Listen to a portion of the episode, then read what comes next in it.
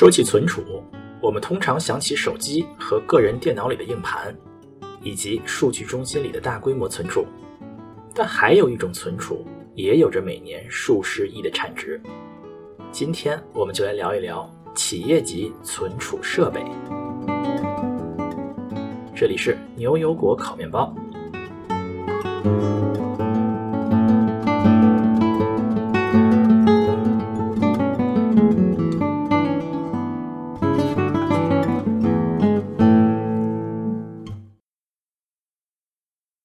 大家好，我是斯图亚特，我是 Cat。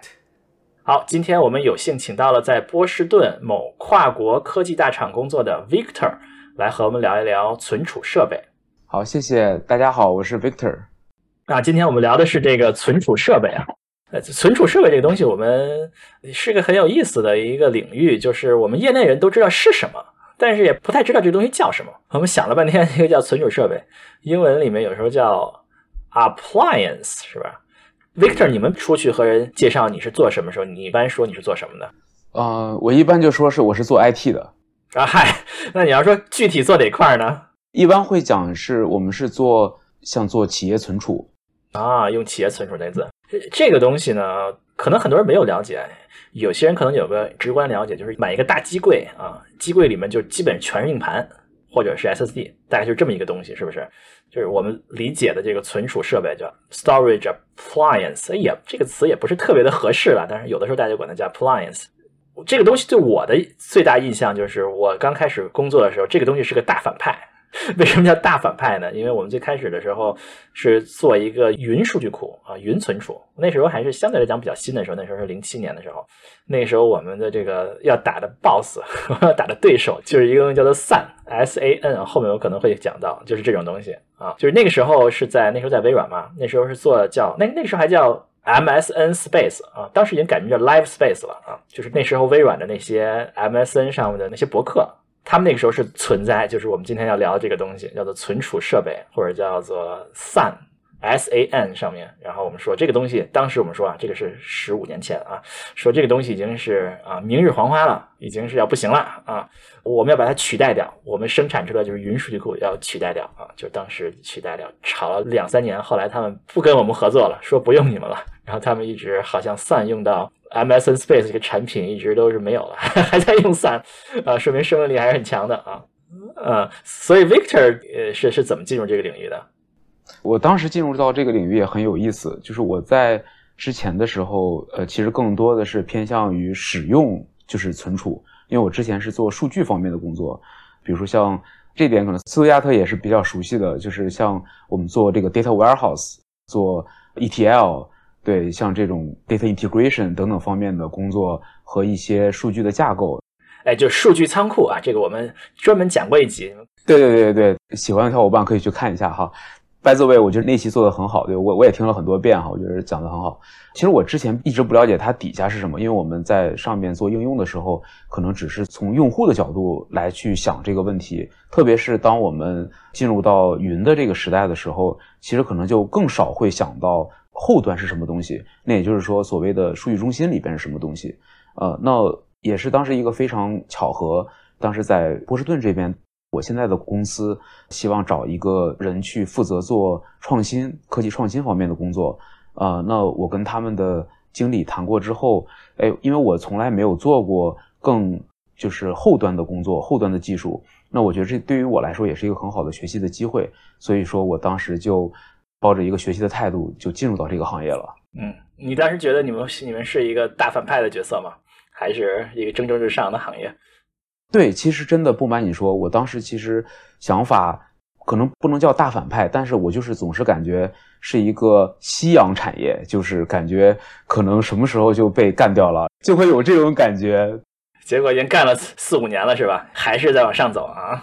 对我我我是感觉，就随着进入到这个行业之后，就是发现。这个行业真的是，就是说，从 IBM 大概在一九五六年，就是五十年代、六十年代开始，那么这个行业它存在了这么多年，其实是很有道理的。嗯，我们要开始先说说这东西的历史啊。我们这节目的特点讲讲历史。我们有一集讲存储器的历史，就是是我讲的啊，你们可以找来看一看啊，找来看看。但是我们讲的不是存储器啊，存储器就是说这个，比如从硬盘啊到闪存啊到内存啊的的历史啊。我查了一下，这个早期对于存储器和这个设备是大家是不太分的。最开始的时候，早期的时候，IBM 出的硬盘嘛，就是一个一一间房子嘛，就是巨大的硬盘，一个美女坐在硬盘的上面的那个。那硬盘就是就是一个大硬盘嘛，啊，等慢慢慢慢的就是硬盘就越来越小了，整个的存储越来越大了，好像突然就大家就就不管那个叫硬盘了，不管那个叫存储了，就分成了一个存储设备和存储了。我印象中好像好像是这样，我查了一下，好像是在九六五年的时候，刚才这个 Victor 说一九五六年的时候刚开始做了硬盘嘛，我查了一下，一九六五年的时候他们这个第一次 IBM 出的这个存储设备是。不止一个转的那个硬盘呢，是 里面有八个的，这是他们第一次是不止一个硬盘的。对，是的，我我这点其实我我很同意斯图亚特的这个观点哈。第一开始的时间，大部分人会认可的一个时间点是，当 IBM 发明了这个磁盘的介质。我的理解也是这样，就是当这个磁盘介质当发明出来，而且这个是 IBM 当年最赚钱的专利哈，那么它取代了之前的这种。打孔的这种存储的方法，我觉得这个可能是一个非常大的一个标志性的，就像你说的，它的体积非常非常的大哈，就是像一个房间一样那么那么大的一个机器，而且是直接连在服务器的后边的，就是我们经常叫直连哈，就是这个 DAS（Direct Attached Storage），就是所谓的直连，就是它是直接跟服务器连在一起的。那么这个是一台，那可能你提到的19呃65年，可能是他们。已经开始在面向客户了，已经很多了啊！对对，就开始真正的开始去卖这个设备了。嗯，对，你看，你看早期的时候，你看早期的 IBM 的这个硬盘的历史，其实有点像我们现在谈的这些，我们后面会说一堆硬盘嘛。因为早期他会说这个硬盘，这个是是一个可以转的。他们说这个我们有三个盘片，这带有四个盘片，它就按照盘片算的，但其实是一个轴嘛，就是 硬盘来讲是现在是硬盘同一个轴里面可以很多个盘片嘛。才我说我们三个盘片，四个盘片，然后就开始盘片多了以后就开始多个轴，就是这么一个历史啊。我们说的 IBM 肯定是先驱了，这些东西什么都是 IBM 先驱。但是我们今天说到存储设备，我们第一想到的一个品牌是什么？Cat，你你说到存储设备，你第一想到的品牌是什么？我第一想到的是 SanDisk。啊，既然想到 SanDisk 啊，好吧，看来我们隔行如隔山啊。我们第一想到的会是 EMC 啊，一个产品，大家一说到存储设备，第一想到的是 EMC 啊。所以 EMC 是不是一个 Victor 在你们领域是一个巨无霸式的，是一个里程碑式的公司？确实是这样的。其实这个里面还有一个小的八卦哈，就是呃，经常我们说那个高端存储，有人说高端存储之父哈，就是到底是谁奠基了这个东西？当然，就是有也有很多人的认为观点是，当时就刚才我们提的 IBM 的这个 Ginny Amdahl，他是发明这个大型机的嘛？因为大型机的出现，包括这个存储的，就是这个磁盘的这个介质的出现，那么当时也有很多人会认为金米是高端存储的奠基人哈，或者是说是一个之父。那么其实还有很多在业内的人士，他们更认可的是 EMC 的当时的。最具代表人物的产品叫 Symmetrics，那么这个是 EMC 的第一个高端存储的产品，是大概九零年吗？还是八九年的时候？大概是在一九九零年。对，一九九零年这个产品，如果我没有记错的话，它应该是在九零九一年上市的。做这个产品的主要的技术人员，他就叫呃摩西亚奈。这个这个摩西是一个非常厉害的人。当时我们经常开玩笑。叫以色列坦克军，哈，就是坦克军官。因为当时以色列他们有一个非常厉害的 program，就是他们会选拔在以色列非常优秀的人，然后由国家来去资助你去读书，整个你的学费这些费用全部是国家来出的。摩摩西就是这个 program 的其中之一，哈。那么他到了 EMC 之后，他做出了第一代产品，就是 Symmetrics。这个产品的话，我们当时在九一年上市的时候，因为 IBM 它是非常贵的一款产品。但是 EMC，它通过了用这种 read 的算法呀，然后再加上后边的这些存储设备等等，它做出了一个非常好的这个架构。那么这个架构的话，我们后来就叫就是跟它的这个产品命名同样的名字，叫 Symmetric。那么这个的话，可以说是成为后边整个的存储，包括到现在我们的存储的产品的大概的整体的 architecture 的结构啊，或者是外貌，其实都是跟这个很像的。对对对对，嗯，就是。EMC 这个重要人物，大概奠定了现在的这些存储设备的这个架构啊。反正刚才说到，就是说 IBM 最开始卖大型机嘛，大型机啊，一说起大型机，好像非常恐龙的，实际上它卖大型机，最开始 IBM 既卖大型机，又卖上面的存储，就是相当于你买一个硬盘，买一个主机，然后把它插起来一样。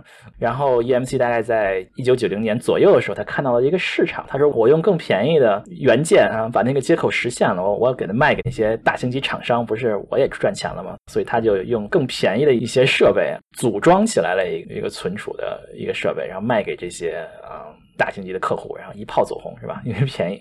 是的，是的，是的。EMC 这个公司啊，可能很多人没有见过它的商标的，它是一个 E 等于 mc 方，就是爱因斯坦那个质量能量公式的 E 等于 mc 方，他把那个等号和那二写的非常小，这个公司，所以它叫 EMC 啊、但是你们知道为什么它叫 EMC 吗？Victor 肯定知道。嗯，对，我记得是当时他是他是三个创始人的头字母。对，是的啊，创始人字母，然后他这个还挺有创意的 EMC 啊。对，说到这个存储设备，有另外一个大家经常提到的名字就是 NetApp 啊。那这个公司是后来吗？就开始抄袭 EMC 或者是其他公司吗？嗯，对，我觉得可能不能说是抄袭，就是只是说，因为在这个领域，它的发展是非常快的。那么像 NetApp 的话，它也有很多就是这个存储有不同种类的产品，比如像我们之前说的，最开始的时候可能就是客户他是买一个大型机，然后这个大型机在后边是一个存储。那么在这个设备下，其实一般的个人客户你基本上是不太可能的，对吧？就是没有人可以负担得起大型机，所以在以前的时候，像这种大型机都是一些比如国家的实验室啊等等再去用。等到后边随着这个服务器的变得越来越小哈，特别是我们的 PC 等等，那么这些技术的升级之后，那么这种数据中心就变成了一个怎么讲呢？就是可以让公司来去使用了。当到这个的时候，我们就会发现它的应用会非常多。那么你的存储的设备也不可能只是单一的一种，所以说你会面临各种各样的产品，比如说像 EMC 当时它非常大的市场就是在于这种。非常高端的存储这一块，就是比如说像金融啊等等这样的机构，他们要使用这种容错性非常低的，而且速度要比较快的等等这些方面的存储，对吧？那当然也有一些客户他会用一些，比如说我们叫叫 NAS，就是网络的这种附属的存储。Network Attached 呃 Storage，就是它不像是就直接插到你这机器上就用了，它其实是是连到网络上的。机器也也连到网络上，存储也连连到网络上，怎么通过网络把这个东西给连到你的主机上啊？那连在网络上和连在主板上有什么区别呢？哎，对这个问题是一个非常好的问题哈，就是我们今天在这边讲的，不管是 EMC 也好，还是像 NetApp 等等这些公司也好，其实在或者叫 IT 领域吧，我们会把它们定义成一类叫 ECB，就是 External control 的 base Storage。就是属于这种基于控制器外部的存储，那么这种存储就是跟我们放在主机上面的，那主机的这种其实针对于 external，那就是另外就是内部了，对吧？所以说这种外部的存储呢，它就是具备的最大的特性就是它是可扩展性是非常强的。呃，另外的话，它会更多的是以数据为中心，而不是说呃我们家用的这种 PC，就是它的数据存储只是它的整机的一个部分。那我们讲的这个企业存储的话，它更多的就是这种外部的了。嗯，网络也可以提供更多的就是共享的机会，是吧？有更多的主机可以连到同一个设备上，可以更多的应用就可以做。对对对，是的，对。那那像 NetApp 他们做的很好的设备，就是它可以提供这种一体化的解决方案，或者像刚才斯图亚特也提到的这种 appliance，类似于这样的概念哈。那么这种存储里边，它就是内嵌了有 server 的。它是有有一个 CPU 在里边的，这样的一个 NAS 设备，包括到现在，我们其实很多家庭有的时候也会用这个东西，就是叫家庭网盘嘛，就是有的家会会买一个这样的一个一个机器，那么它只要连到 Internet 上面，你就可以在任何地方去读取这个数据了。嗯，所以说刚才说到一九九零年代啊，确实是这种设备啊，这种存储设备的井喷的。时期啊，从一个大型机的一个小市场扩展到如此多的应用啊，是它井喷的是可能一直到零零年，在成为大反派之前，还是一个一个迅速增长的一个市场我看这个 Victor 提到有一个叫叫 IOE 的东西是是什么？在九十年代的时候好像比较流行。对对，这个就是特别有意思哈。包括像我们现在在国内也是这个词，现在是一个我觉得是一个反派的名字哈，就是叫去 IOE。对，国内叫去 IOE。那所谓 IOE 就是 IBM、Oracle 和 EMC，就这三个当时组成了一个巨无霸哈，垄断了这种数据中心的业务。就是 I IBM 是是生产这个 server 的哈服务器的，EMC 呢就是存储，那 Oracle 就是数据库，对吧？这个苏亚的也非常熟，这三个组成一个一个非常强的联盟，我们也可以统称为是 Intel 这个联盟。嗯，所以说是一个强大的联联盟啊。我们新一代的程序员，或者说我们新一代的互联网从业工作者，一提到存储，想到的并不是这个啊，这种设备，他想到的是是吧？谷歌开始那那套啊。谷歌文件系统啊，哎，这集我们可以听一听我们前面那集叫讲分布式文件系统的啊，这是我们完完全全的这个新一代的云原生的这些存储设备。谷歌那篇论文是二零零五年发表的吧，是吧？然后 Hadoop 大概是二零零六年就超过去了，对吧？所以大概是在二零零五年、零六年左右，是一个是一个分水岭啊，这种开始使用这种便宜的设备啊，几乎和家用一样计算机存储设备。搭成一个存储的这种系统开始起飞了，对吧？这些系统和这些老一辈的这些存储设备，那他们的关系是什么样的？嗯，他可以举个例子来讲，当然这也是我的理解哈，就是高端的存储呢，可能你更像是一台，比如说劳斯莱斯哈，就是一台非常高端的汽车，就是它的性能非常好，但是价格非常昂贵，但是它非常稳定。你可以非常的 rely on 这个系统，就是你你不会担心你会出问题，就是比如你在开车的时候，它是很难出问题的，因为它的这个性能非常好。企业的存储就像是这样的一台设备一样，它非常的价格非常高，但是呢，其实很多人他可能并不需要你的稳定性这么好的一台设备。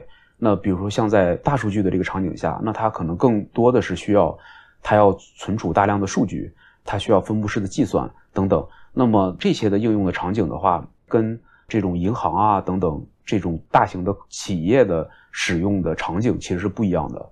呃，那么你在用这种大型的数据的时候，我可能只是需要它可以工作就可以，而且我可以通过很多的算法，其实我也可以保证它的稳定性。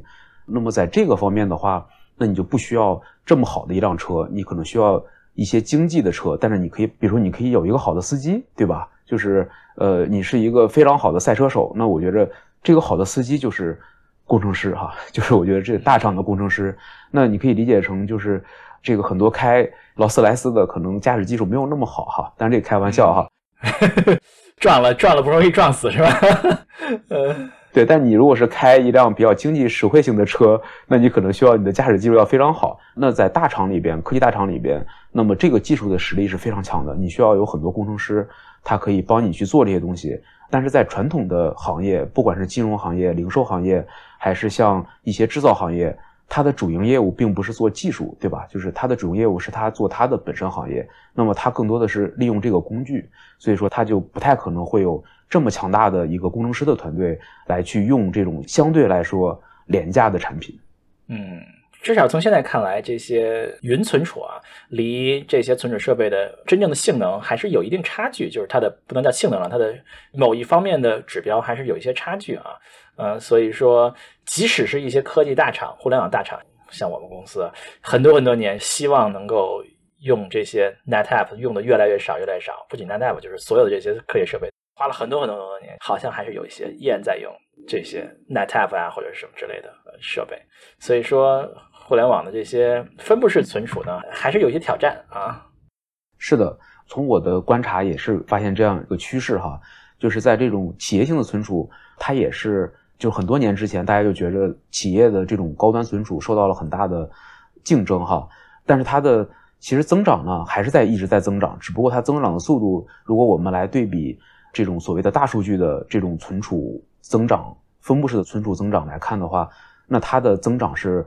就要小很多了，但是它还是在增长。那我觉得这个可能是一个原因，是因为我们在大的趋势下，这个数据是是在一直增长的。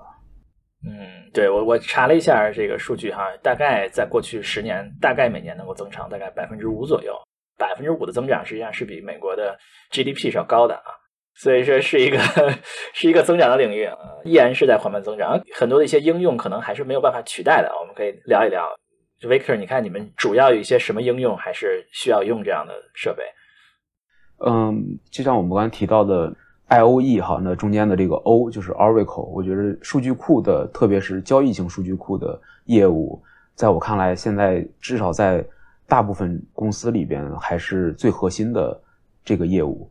比如说我们提到的银行，对吧？那银行的它要管理大家的这个钱哈，呃，我们存钱取钱不能出问题。那么像这样的这些重要的数据和重要的业务。它都是跑在这种企业级存储上的。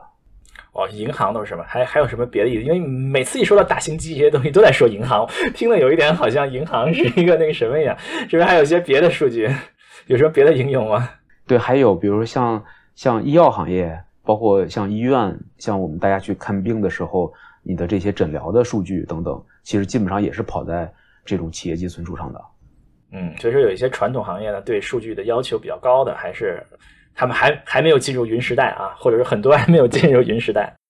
对，还有一点也是非常有意思的软件，也是可能大家有的时候不会特别的重视，但事实上这个行业非常有市场的，就是企业的这种管理软件，就是叫 ERP 软件，就是 Enterprise Resource Management。就比如说我们看到的像这种 SAP 这样的系统，其实像他们都是跑在这个企业级存储上的。我还以为这些软件全都已经上云了，都是买 Salesforce 了。原来那企业还自己搭这些吗？对，就像索亚特说的，像很多新的企业，特别是初创公司，它基本上是不会去买这种昂贵的系统的。那它基本上都是用的这个 Salesforce 这样的系统，那它就跑在云上，对吧？AWS 也好，或者是微软的云上也好。但是像我们说，如果你看五百强的企业的话，可能大概百分之九十其实都是在用 SAP。哦，还是这样子哇，商机。对，因为它很多的这种业务，作为大企业来说的话，呃，一方面是成本，另一方面的话，它可能更看重的是稳定。就是它用了这么多年都没有出问题，那它也不会轻易的去把这些业务换到云上的。嗯，刚才说了半天 EMC 啊，EMC 好像有一个这个收购来收购去，好像是非常非常的多啊。然后他自己也被收购了，也被戴尔收购了，现在是一个私有私有企业，是吧？是的，是的。他好像最著名的收购是收购了 VMware，是吧？当时他收购 VMware 的时候，好像大家觉得他好像觉得自己不行了，要买一个那个蒸蒸日上企业，是这么回事吗？当时，呃，这点对，也可以跟大家分享一点小八卦哈。对，你看你要想，EMC 这个公司的总部在波士顿啊，所以我们听 Victor 讲，也可能也有一些跟 EMC 的人聊天的故事啊。对他当时是这样的，就是他其实收购 VMware 的时候呢，那个时候说句实在话，就是。VMware 那个时候对 EMC 是没有竞争力的，就是好像是一个庞然大物，另外一个是一个可能十几岁的一个小孩子一样哈，那另外一个可能是一个二三十岁的正值壮年的这种拳击手，对吧？他可能是没有办法去打败他的。但是我们在企业做收购也好，或者是并购也好，其实除了这种我看好你的技术以外，还有一种是叫保护性收购，就是我虽然可能看你现在可能没有那么大，但是你有可能会成长为很大。甚至有可能把我干掉，对吧？就是这种可能性是有的。所以说，很多企业他会用这种战术性的收购去收购一些公司，最后把这个公司慢慢的把你扼杀在摇篮当中，这种是非常多的。所以当时 EMC 其实在收购的时候，他们的想法其实更多的是偏向于，如果它真的以后发展起来了，就把它扼杀在摇篮当中。他有这个想法，但是呢，有的时候我们经常说一句话叫做“计划赶不上变化”哈。那么很快就是大家就进入到云时代了，就是他在收购了 VMware 之后，很快就这个云时代就增长的非常的迅猛。那 EMC 他们当时以为他会要过很多年之后，它可能才能发展起来，但是没有想到那个发展是如此的迅速哈，马上就进入到这个时代了。所以说他们后来就依托于 VMware 的技术，那么他们也顺势的进入到这种在数据中心里边提供虚拟服务，就或者类似于我们说提供这种。呃，私有云或者是企业的这种云服务，嗯，所以说他们也进入这个市场。云时代也并不是没有这个存储设备的事儿啊，他们在云时代也也是希望云里面有这么一个设备，大家可以用的啊。对，是这样的。啊，我们说了这么多的历史啊，说这么多的应用啊，我们这个节目的特点是要增加一下逼格啊，要说一下里面是怎么做的啊。这是为什么我们要请到专家，对吧？专家可以给我们讲一讲里面有什么。那么刚才说了这么多大机柜里面一堆硬盘，能不能给我们一个大概的概念？就是说这个硬盘大概插到不管是网络上、主机上，它是怎么一个接口呢？它是怎么一个传输的一个 API 呢？嗯，对，这点是这样，就是我们刚才也提到了一种不同的协议，或者是不同的存储的类型，比如说像我们之前提的有这种叫 DAS，对吧？就是这种直连性的存储，那么它是跟服务器相连的，那么这个存储是必须要跟服务器连在一起的。那么另外的话呢，就是像这种 NAS 是吧？就是网络的这种附属的存储，网络存储，对网络的存储。那到现在的话呢，其实基本上我们看到的这个企业级存储基本上是两大类，一类是这种 SAN SAN 存储，就是 Storage Area Network，它也是数据中心使用非常广泛的一种存储。那么它是通过这个 IP 来进行，就是接入数据、access 数据和读取数据的啊，就是相当于从互联网上连过去啊，只不过可能是内部互联网啊，不是那个公开互联网，它就内部要通过这个互联网连过去啊，不能叫互联网，叫网络连连过去啊。对，局域网，当然就是对于客户来说，就是 Ethernet，以太网，嗯，这个叫 SAN，还另外一种呢，还另外一种就是叫 Fiber，就是 Fabric Channel SAN，就是 FC SAN，就是基于光纤的这种高速的这种传输的存储。对，这个是就是现在是用的更广泛了，这个它的速度会更快。嗯，就它会有自己专门的网络连到服务器上。嗯，对的，是的，就是它是不能通过这种局域网或者是以太网去连接的，它必须需要投入去，包括你要升级你的交换机啊等等这些设备，在这个数据中心，你才能够支持整个的这种光纤的这个服务。嗯，但是它也会连到一台主机上吗？还是会连到多台主机上？呃，对，这个是很好的问题，它是支持多主机的，就是多主机多存储的设备，它都是可以交互的去访问的。就相当于，如果你是一个网络服务的话，那它需要连两个网络，一个网络是这个存储的这个非常贵的光纤网络啊，另外一个是比较便宜的 这个以太网啊，连到互联网上。对，那就是通过这个之后，那么现在就有也还也还有很多新的协议，比如说 NVMe OF，就是这种 non-volatile 的这种新的协议的存储。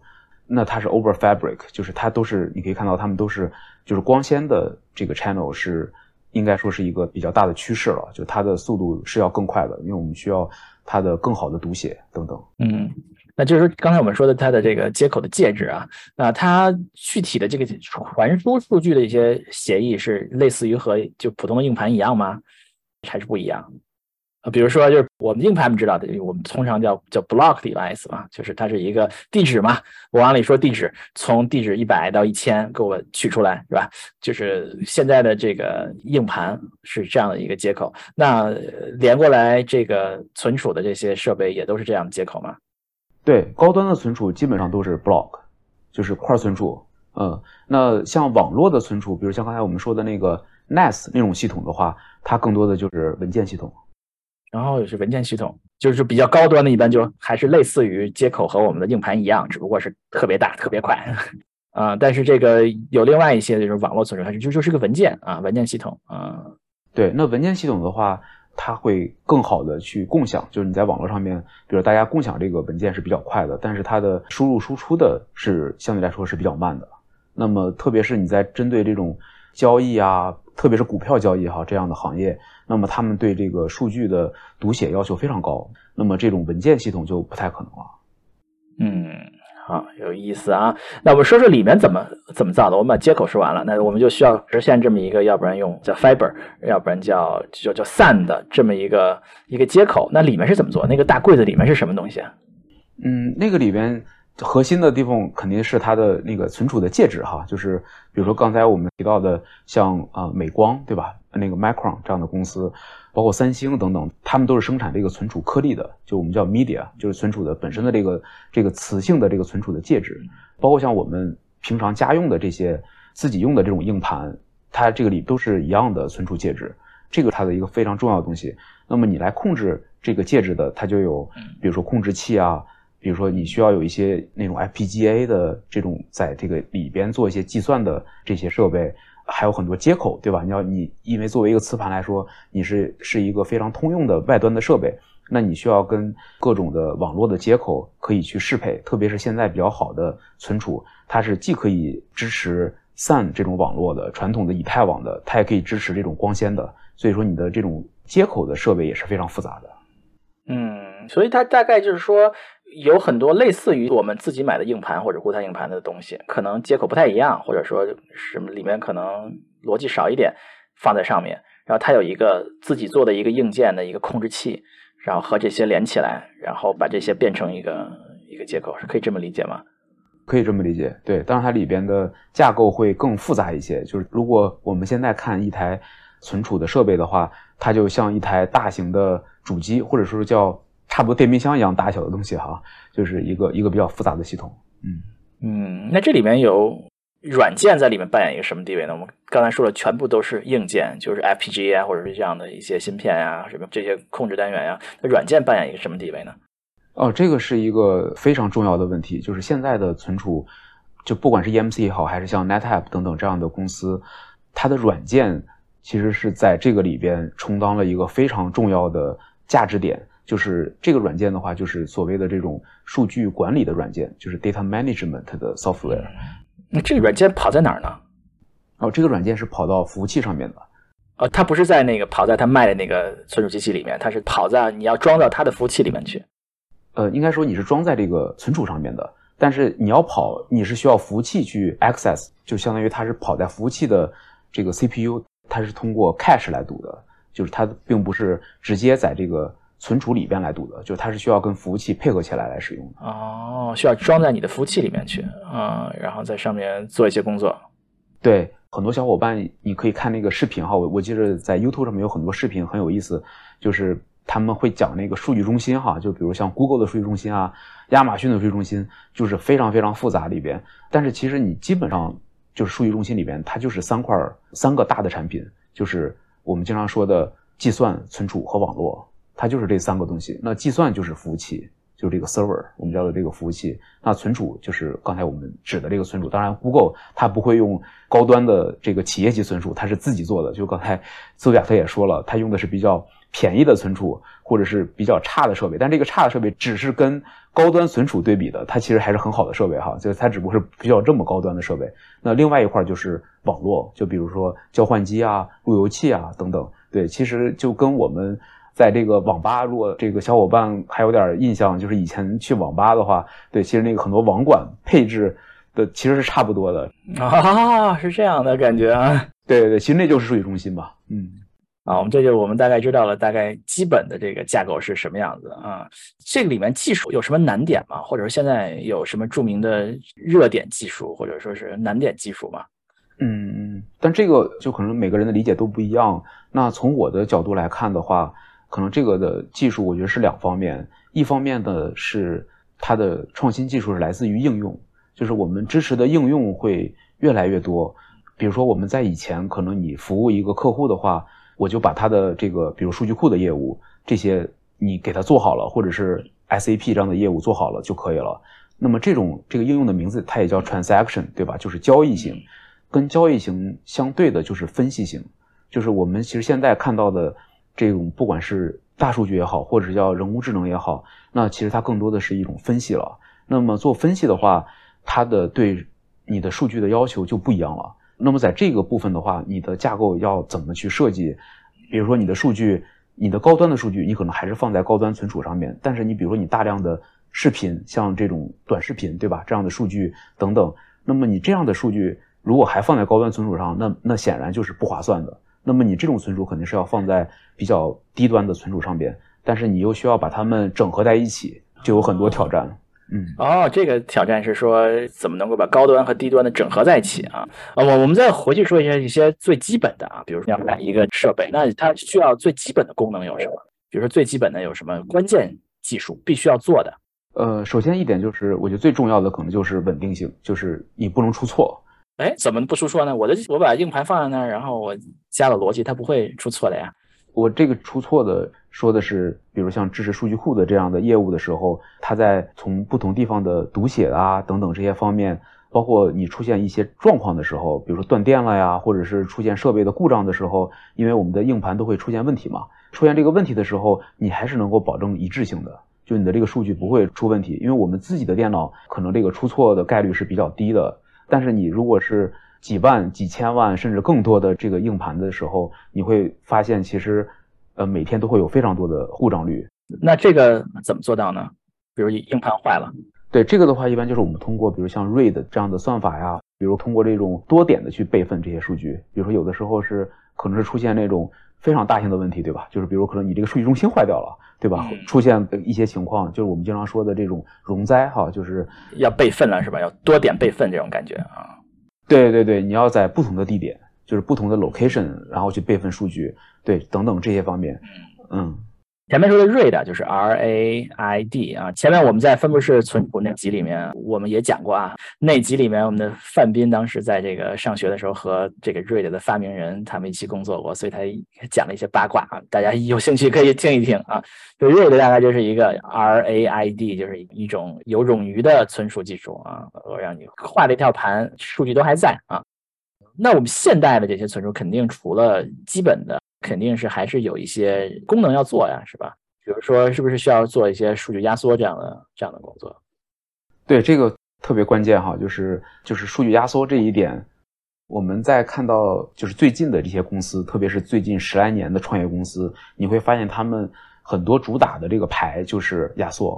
哦，是吗？对，它就是比如像这个 Pure Storage，Pure Storage 前两年上市的公司啊。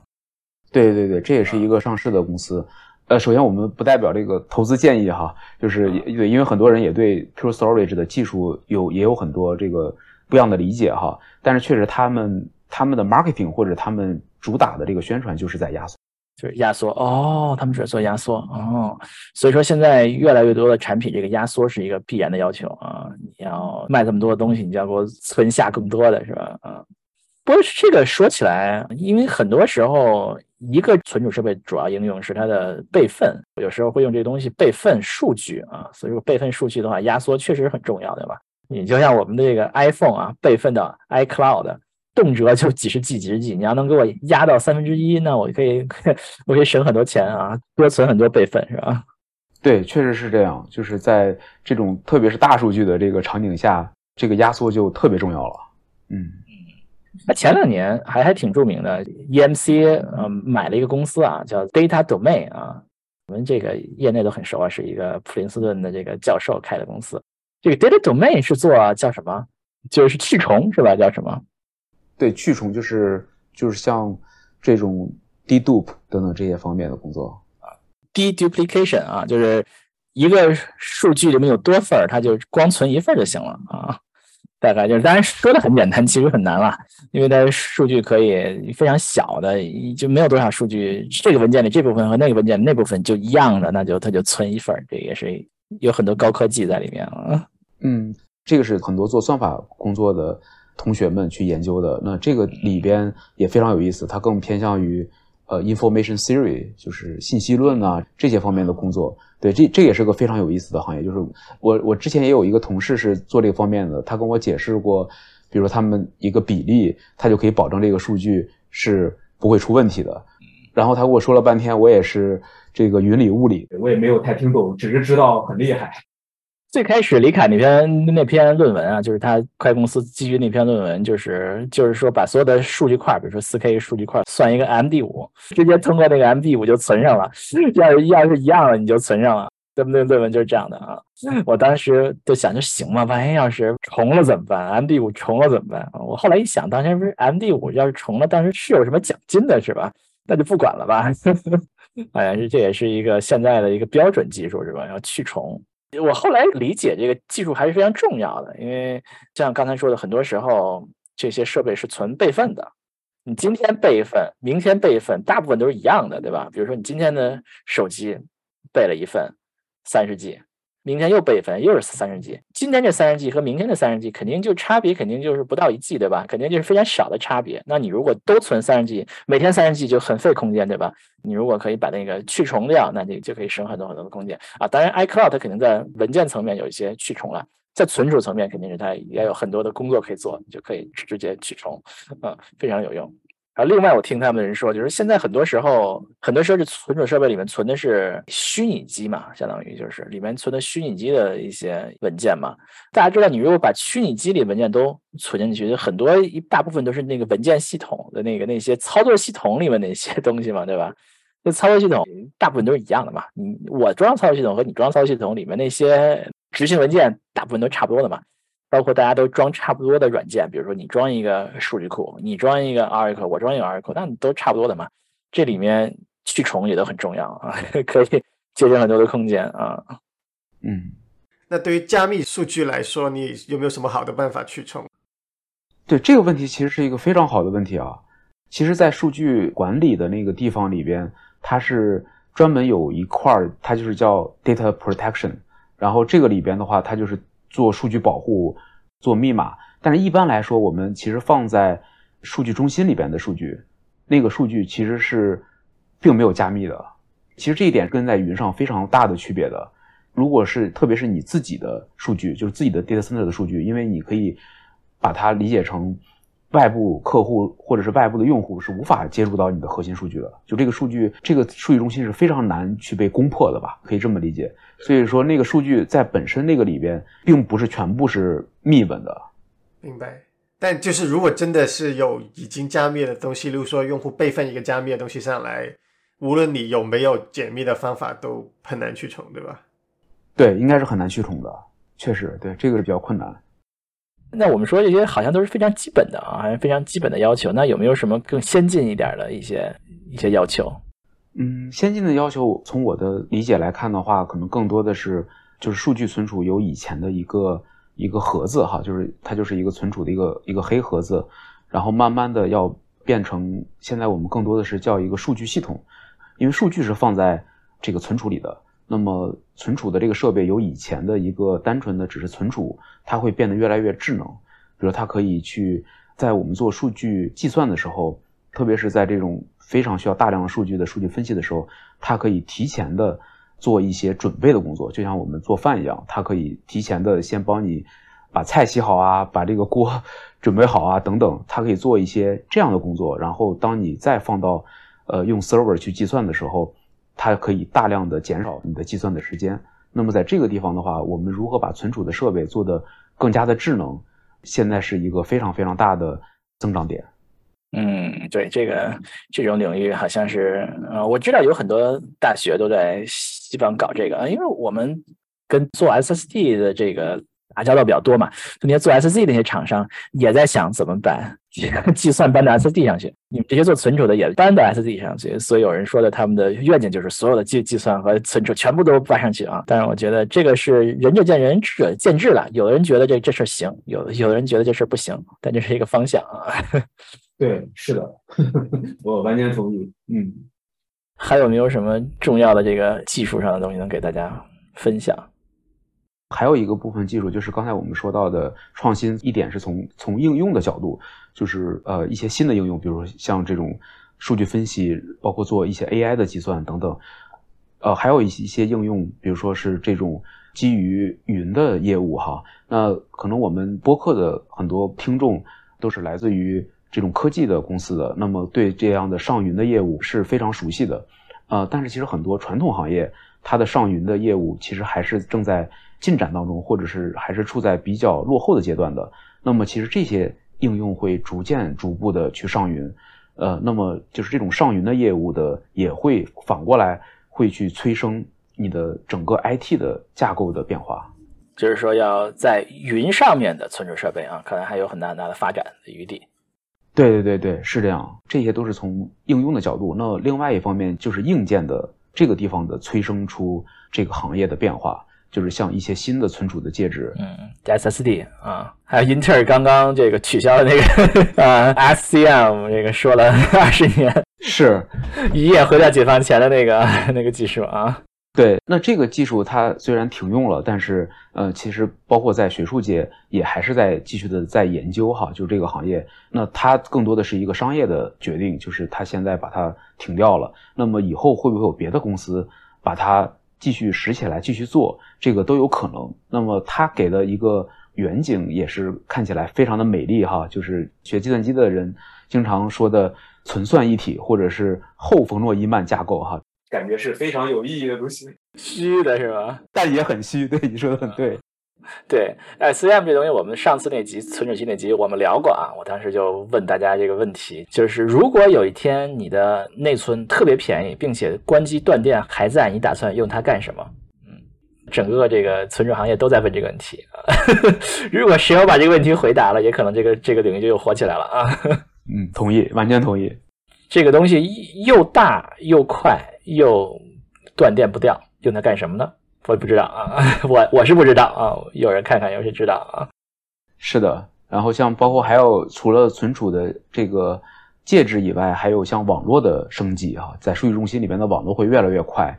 那么可能慢慢的，呃，以前我们都是觉着存储是一个非常大的瓶颈，因为它太慢了，对吧？就是那么随着你的这个网络的延迟越来越快，存储的接口越来越快，整个的架构 architecture 的这个 level 它的一些变化。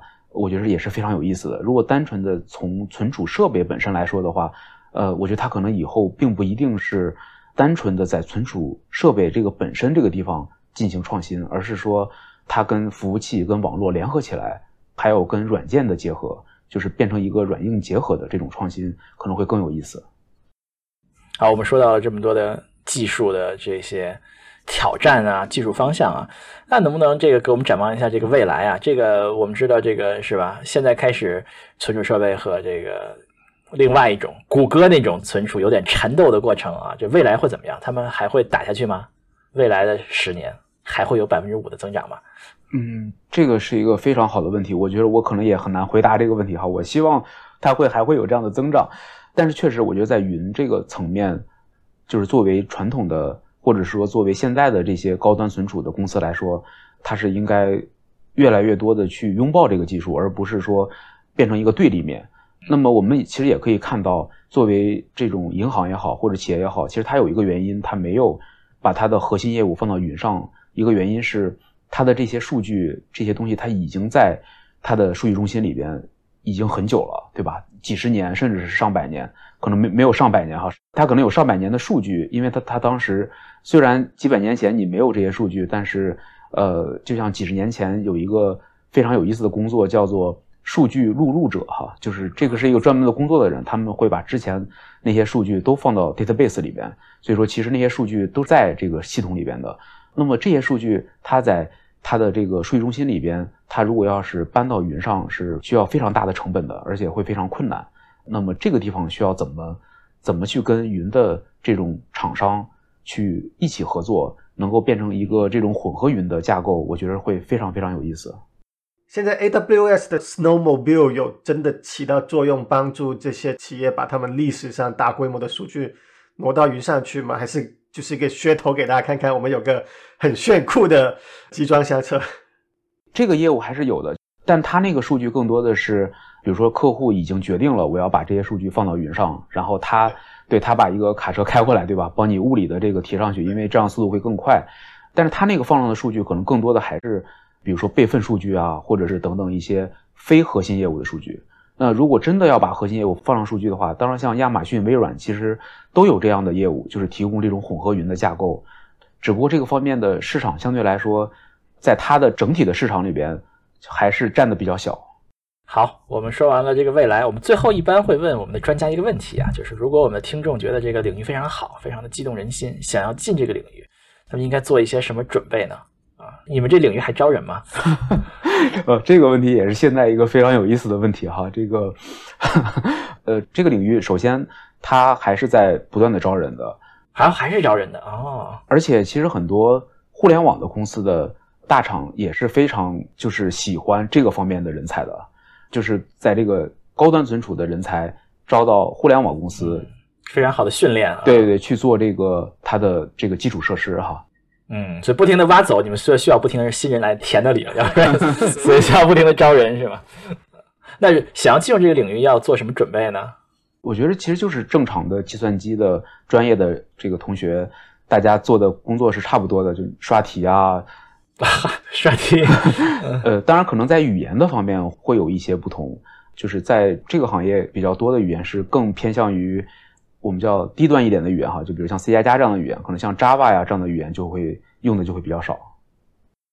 好，所以就是说学 C 加加更好啊，进入这个领域你可以学 C 加加，所以进这个领域很好。这个领域首先是可以进的，因为需要招人来填他们流失去互联网的人才，并且是一个非常好的训练啊，在这儿锻炼几年，互联网公司都非常喜欢里面的训练啊啊，这这点我我确实可以证明，我们确实是招了一些这个行业来的人嗯，好像也都觉得非常的不错啊，能够做非常好的工程师。嗯，是的。嗯，还有一些就是像比较偏算法的同学，其实也可以考虑这个行业。比如说我之前碰到有一个有一个朋友哈，他是做压缩的，那他之前就觉得他在 PhD 期间做的这个东西，呃，是不是只能做来做来研究？然后在工业界可能都已经不大需要这些东西了。呃，但是事实上，压缩这个算法在存储这个行业是非常非常火的一个一个方向，所以做这种非常理论的同学也可以考虑这个行业。好的，那我们今天就感谢我们的嘉宾 Victor 啊，来给我们带来了精彩的分享啊，给我们讲了业内人士的观点、业内人士的视角，非常感谢来参加我们节目。谈谈不上，谈不上，就是我也感觉非常荣幸，就被邀请来呃牛油果烤面包，因为这个播客也是我听了很久的播客，我觉得非常的硬核哈，里面有很多技术，我我也是抱一个学习者的态度，然后来来去跟大家交流啊。好，谢谢 Victor，谢谢。好，那感谢收听我们节目。如果喜欢我们节目呢，请到各大泛用型播客平台订阅和收听，在可以给我们留言的地方留言啊，可以点赞的地方点赞。好，那我们就后会有期，下期再见。谢谢，谢谢大家，拜拜，拜拜。